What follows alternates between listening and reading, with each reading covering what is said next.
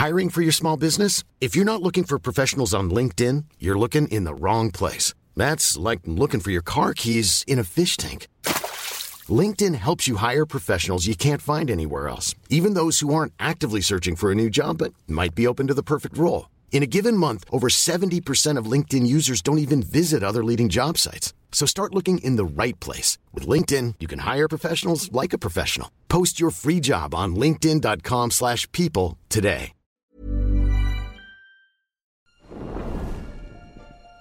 Ah tiens Pendant deux secondes, vous avez eu l'espoir fugace que votre maison résiste à la furie de l'immense géant de feu qui vient de sortir du sol. Même si tout ce que vous connaissiez, voisin, famille, quartier, vient de disparaître sous le petit doigt de ce monstre, vous espérez au fond que les loups de 30 mètres qui l'accompagnent n'auront pas l'idée de vous prendre pour une petite chips apéritif. Pas de bol, ce sera sûrement le cas car il y a de fortes chances que vous vous trouviez en plein milieu de Ragnarok, l'apocalypse selon les vikings. Bonjour à tous chers abonnés et spectateurs, après avoir fait un scénario vous présentant mon interprétation personnelle de l'apocalypse chrétienne, je vous propose aujourd'hui de partir dans un délire un peu plus païen, de vous conter le récit d'une fin du monde des temps anciens qui, vous verrez, diffère très fortement de la précédente. Alors oui, je sais, la mode des vikings, des ados en quête d'identité qui se prennent pour Ragnar Lodbrok, c'est un peu passé, mais sur ma chaîne, ça faisait longtemps que j'avais envie de créer un scénario sur cette apocalypse si particulière. Particulière Pourquoi? Déjà car ce récit est très riche et sujet à controverse, par exemple. Vu qu'il se transmettait oralement avant l'arrivée du christianisme en Scandinavie, on pense que les clercs et les moines qui couché cette fin du monde sur le papier, ont pris la liberté d'adapter certains éléments, voire de carrément les transformer, pour qu'ils soient un peu plus Jésus compatibles, tout en restant très différents des textes chrétiens. La principale source de cette mythologie nous vient donc de poèmes retranscrits au XIIe siècle, soit bien après l'âge d'or viking. Cette légende nous narre une immense bataille entre les armées mythologiques d'Odin et de Loki, un affrontement massif entre les dieux impliquant des créatures fantastiques, brutales et gigantesques, et se termine normal pour à peu près tout le monde. Une histoire fascinante dont je vais m'inspirer pour vous conter ma version personnelle d'un Ragnarok qui arriverait aujourd'hui, au XXIe siècle. Quelles obscures malédictions allez-vous devoir subir, vous simples humains que vous êtes? Comment allez-vous bien pouvoir vous sortir de cette galère alors que des gnomes ont envahi votre maison et commencent à mettre des mains au cul à vos nains de jardin? Et sur ce, sans plus tarder, place au scénario.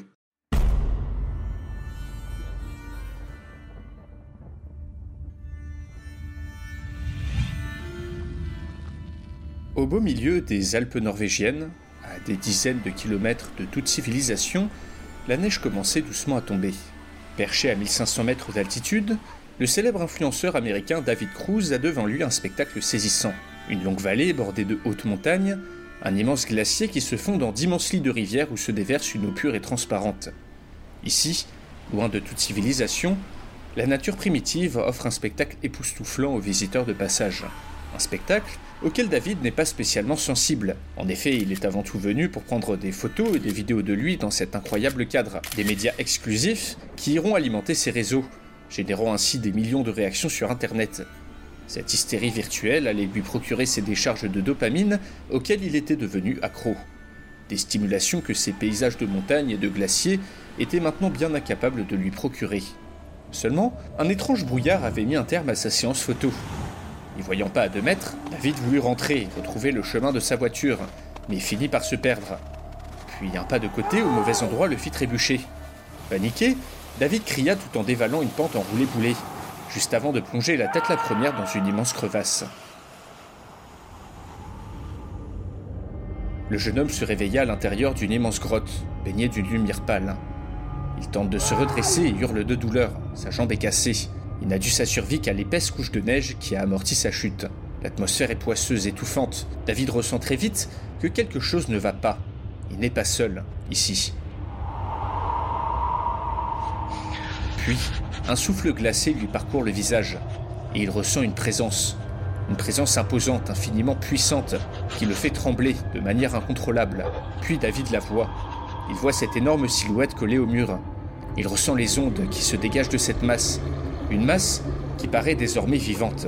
Pire, le monstre s'anime et ouvre d'un coup deux grands yeux d'un bleu pâle qui luisent dans l'obscurité de la grotte. Cette chose ouvre la bouche dans un immense râle. L'influenceur a beau crier de panique, il ne peut pas empêcher ses membres de s'atrophier, ses joues de se creuser, ses yeux de s'enfoncer dans ses orbites. Le célèbre influenceur n'est plus qu'un petit cadavre desséché lorsqu'Odin, le roi des dieux, ferme la bouche et émerge de son sommeil. Son visage est sec, sa peau craque, ses membres semble à deux doigts de tomber en poussière. Tout son gigantesque corps est recouvert de nécrose. Mais l'âme qu'il vient d'aspirer lui a redonné assez de force pour qu'il puisse se réveiller. Il éructe bruyamment. L'imprudent qu'il vient de tuer a un goût infâme. Cette âme n'est qu'une bouillie insipide, sans relief, signe d'une personnalité faible, peu spirituelle, poussée par ses instincts les plus bas. Malgré sa puissance passée, le grand Odin s'est presque vu mourir ces derniers siècles. Il y a de cela fort longtemps, le dieu était puissant, révéré par de nombreux fidèles.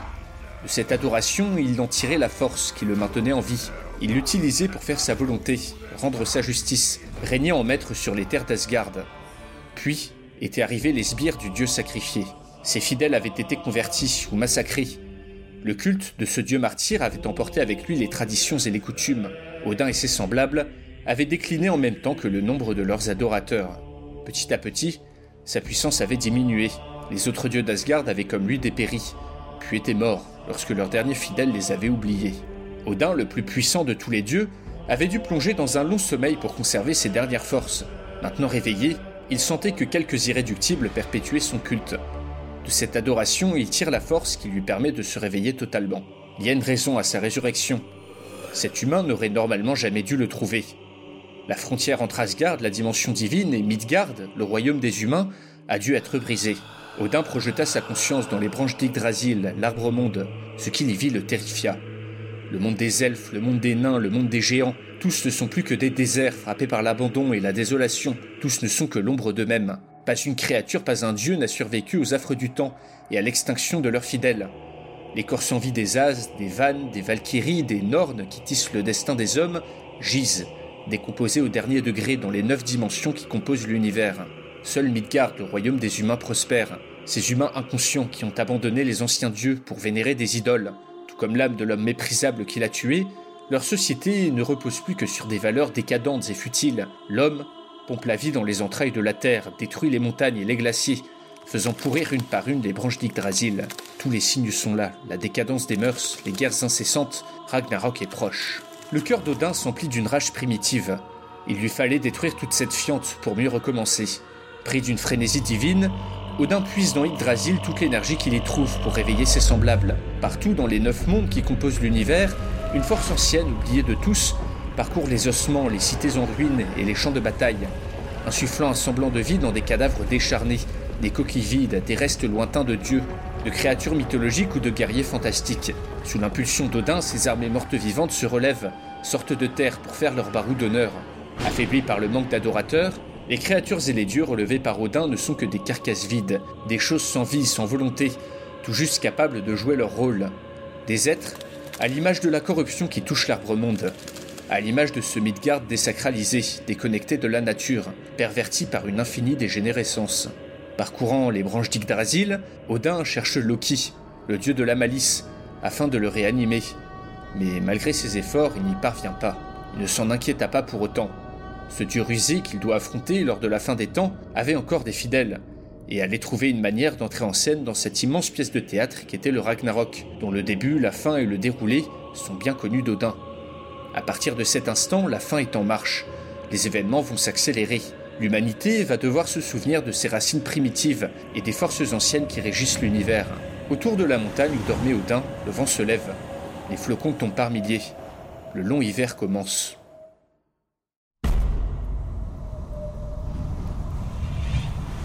Cela fait deux semaines qu'en Europe, un blizzard féroce se déchaîne. Un blizzard qui n'avait pas d'équivalent de mémoire d'homme, et qui chaque jour s'étend un peu plus vers le sud du continent. Dans tous les pays touchés, la panique gagne, alors que cette titanesque tempête ne semble pas vouloir s'arrêter. Pire, les personnes assez folles pour s'aventurer dans le blizzard semblent disparaître. Parfois, on trouve les restes de leur corps découpés, les os rongés ou bien totalement secs, comme si toute leur énergie vitale avait été aspirée. Dans les pays scandinaves, les vieilles personnes, encore empreintes de quelques superstitions, murmurent pour elles-mêmes que des elfes profitent du blizzard pour égarer les voyageurs et se nourrir de leur corps. À Malmo, dans le quartier populaire de Rosengard, des dizaines de témoins terrifiés ont juré avoir aperçu une masse humanoïde, haute de plusieurs dizaines de mètres, sillonner les immeubles. On a juré avoir entendu des hurlements inhumains, amplifiés par le sifflement incessant du vent. Alors que le blizzard gagne chaque jour de nouvelles contrées, les personnes les plus sensibles peuvent ressentir l'atmosphère changer. On devine vaguement que des frontières immatérielles sont déplacées, que d'étranges choses très anciennes sont entrées dans un monde où elles n'avaient rien à faire. Les religieux les plus zélés se préparent pour le jugement dernier, tandis que les derniers adorateurs du panthéon nordique commencent petit à petit à deviner ce qu'il se passe. Le blizzard dure deux semaines, puis un mois, puis deux, puis trois. La nourriture vient à manquer. L'électricité est coupée d'abord quelques heures par jour, puis des jours entiers, laissant des millions de personnes mourir de froid. Dans les grandes métropoles européennes, des corps de miséreux gelés jusqu'aux os, poussés dehors par la faim, jonchent les rues. Bientôt, les structures sociales s'effondrent. Cet impénétrable blizzard échappe à toute explication. On jure y entendre des voix comme des sorts ou des malédictions, des échos d'une langue ancienne, qui poussent les survivants à changer de comportement. Au cœur du blizzard qui recouvre maintenant la moitié de l'Europe, l'entraide fait place à une étrange frénésie. Une lueur pâle apparaît progressivement dans les yeux des personnes piégées dans la tempête. Les discours changent, la discorde s'installe, les violences se multiplient. Dans les pays recouverts par le blizzard, malgré la mise en place de quasi-dictatures pour survivre, la population se montre plus agressive, plus vindicative. On s'entretue maintenant pour une dispute, pour un quignon de pain. La vie perd de sa valeur. Des instincts guerriers ancestraux remontent, prennent possession des corps, entraînant des milliers de personnes dans des combats futiles. D'abord des cas isolés, puis des groupes, puis des armées entières. Le blizzard entraîne une frénésie inexpliquée à laquelle il faut un expédient. Rapidement, les politiciens les plus timorés cherchent à se servir de cette ardeur guerrière et se transforment en chefs de guerre, menant des milliers d'hommes et de femmes à la bataille pour prendre le contrôle des dernières ressources épargnées par le blizzard. Sur les champs de bataille, les corps gèlent. La plupart de l'équipement militaire ne peut pas être utilisé à cause du froid. Des batailles qu'on n'aurait pas pensé possibles au XXIe siècle se déclenchent partout sur le vieux continent. Des foules de miséreux transis de froid rendus ivres de combat et de sang par le blizzard, se jettent dans la mêlée, se massacrant à coups de pelle, de pioche, tout en jouissant profondément de cette indicible violence. Les Européens, vivant pour la plupart dans des sociétés calmes et développées, régressent de jour en jour vers une sauvagerie primitive, masquée au reste du monde par le blizzard, qui brouille les communications et constitue une muraille presque infranchissable. Autour de la Méditerranée, en Afrique et au Moyen-Orient, quelques centaines Even when we're on a budget, we still deserve nice things. Quince is a place to scoop up stunning high-end goods for 50 to 80% less than similar brands.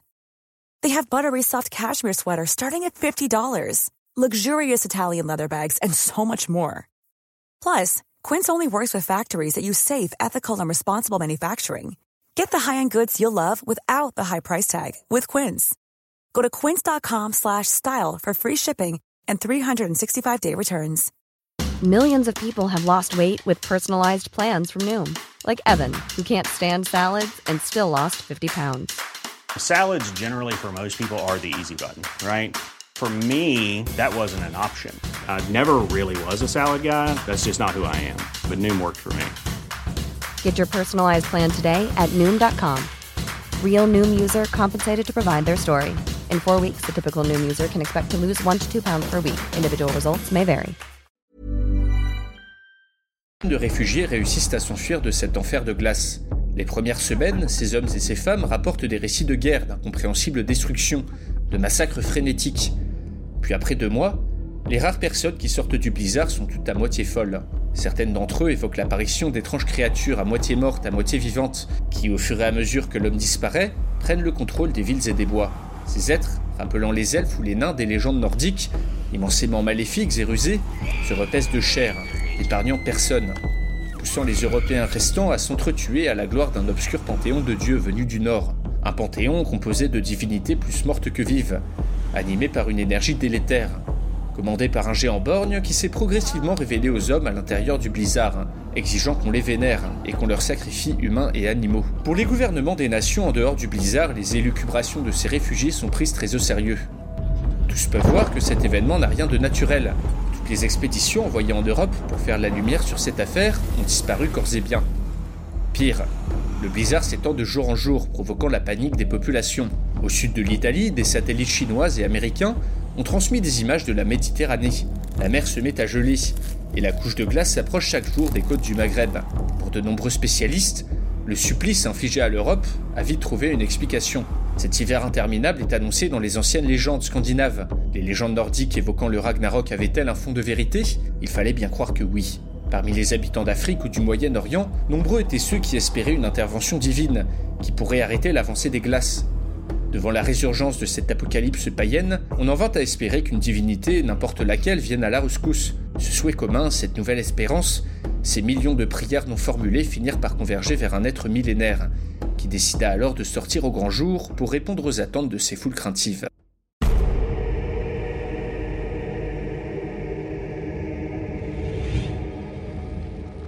C'est tout d'abord un humble marchand itinérant qui découvre le monument. En plein milieu du désert, sorti de nulle part, est apparue une gigantesque statue de l'ancien dieu Moloch. Une idole inanimée, terrifiante, imprégnée d'une énergie corruptrice mais fascinante. Les prières ont été entendues. Face à cette force antique venue du nord, une divinité ancestrale originaire du sud est arrivée pour protéger le monde de la destruction par la glace. Dans le même temps, l'impitoyable blizzard vient de frapper les côtes tunisiennes. Avec la tempête, d'étranges créatures plus ou moins humanoïdes posent le pied en Afrique du Nord.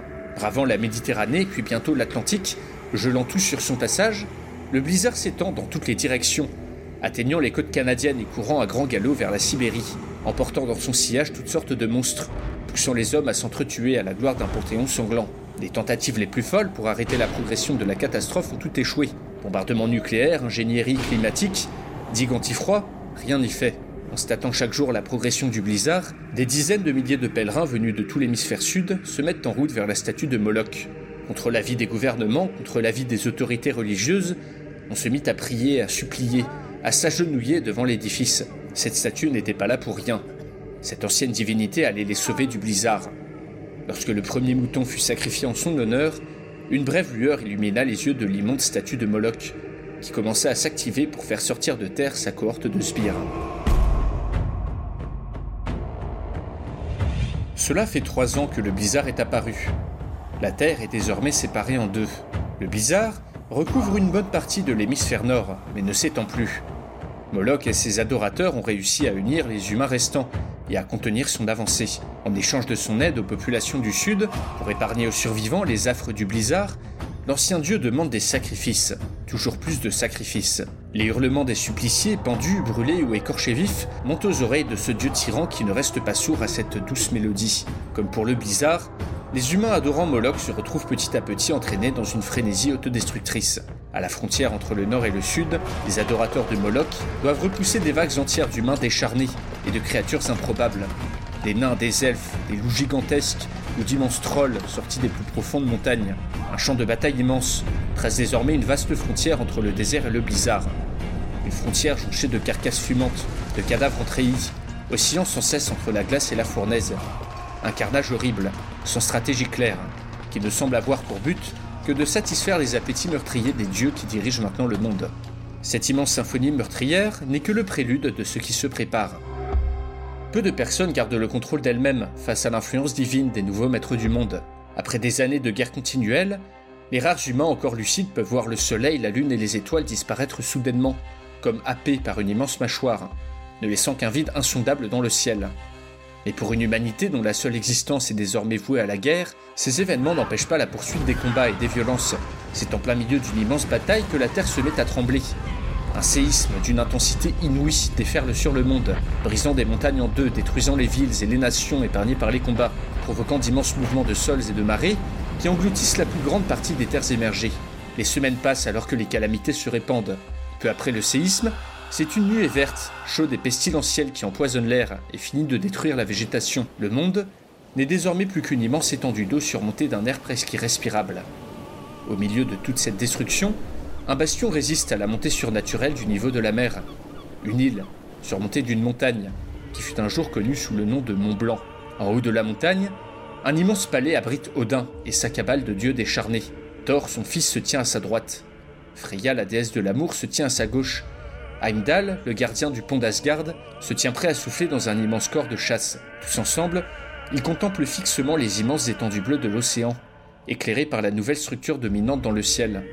Un arbre immense, aux branches innombrables, brillant comme l'or. Yggdrasil, l'arbre monde, va éclairer de sa divine lumière la bataille qui mettra fin à l'univers. Odin relève brusquement la tête. Il arrive. À l'horizon, une silhouette se dessine, celle d'une grande flotte, regroupant des dizaines et des dizaines de navires de toutes sortes. À bord du navire principal de l'escadre, un immense porte-avions, monté sur un immense trône, posé sur un char, tiré par des centaines d'esclaves, le grand Moloch s'approche de l'île, avec ses dernières troupes. S'étant enfin incarné physiquement, Odin sourit, et comprit. Ce Moloch, si mystérieux, qui n'avait eu de cesse de contrarier ses plans, n'est autre que Loki, dieu de la malice, de la discorde et des illusions, qui s'est habilement servi de l'ancienne mythologie orientale pour mieux se faire accepter par les populations du Sud. Il fit un simple geste pour dissiper l'illusion qui l'aveuglait depuis tout ce temps. Dans un grand fracas, les navires de la flotte s'échouent sur les berges de l'île, effrayant les humains survivants qui s'y étaient installés.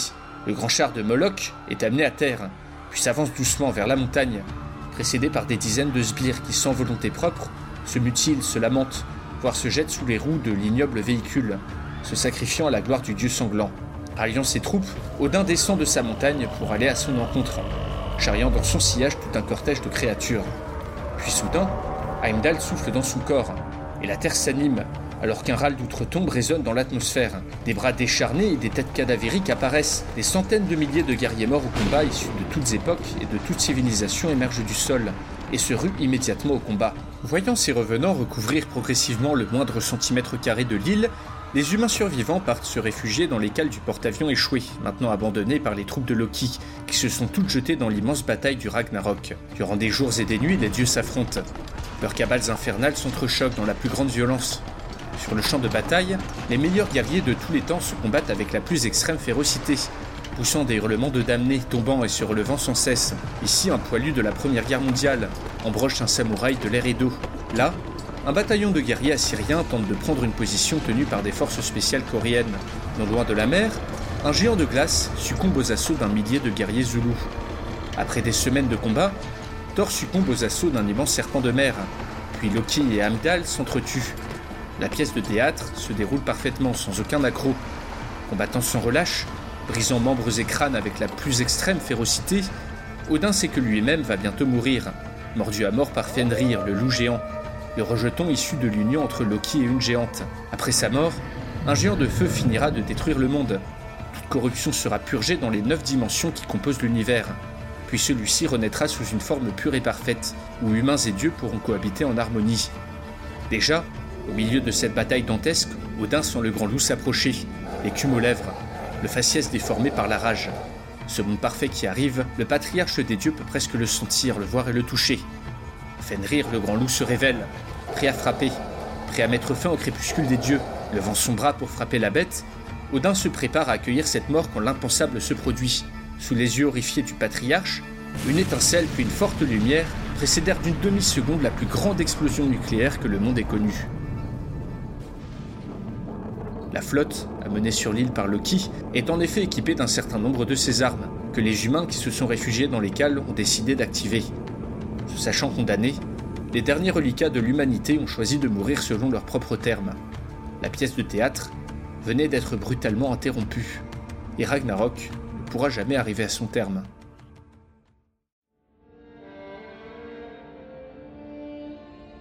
Silencieux, le vaisseau génération japonais Fukatsu file dans le vide de l'espace, vers une direction vague.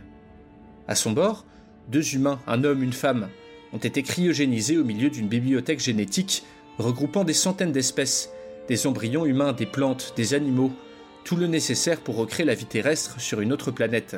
Lors de l'avancée du grand blizzard et le début de l'apocalypse, le gouvernement nippon a pu envoyer cette expédition dans l'espace, en désespoir de cause, juste avant de succomber à la frénésie guerrière qui s'est ensuite emparée de l'humanité.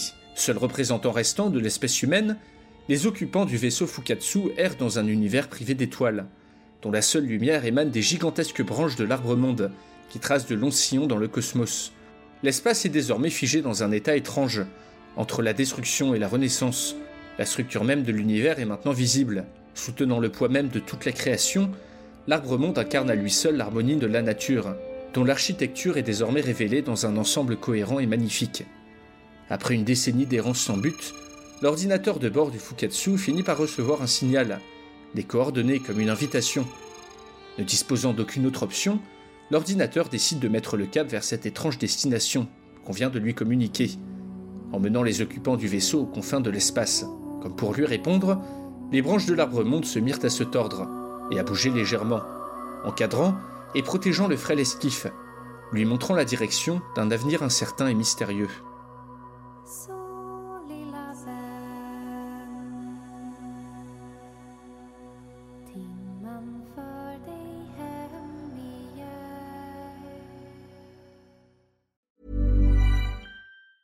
The secret to summer ready skin is here. Osea's number one best selling Andaria algae body oil, clinically proven to instantly improve skin elasticity and transform dry skin to silky, soft, and unbelievably glowing. Its signature scent of freshly squeezed grapefruit, cypress, and mango mandarin transports you to sun kissed summer days. Get healthy, glowing skin for summer with clean vegan skincare from Osea. Get 10% off your first order site wide with code GLOW at OseaMalibu.com.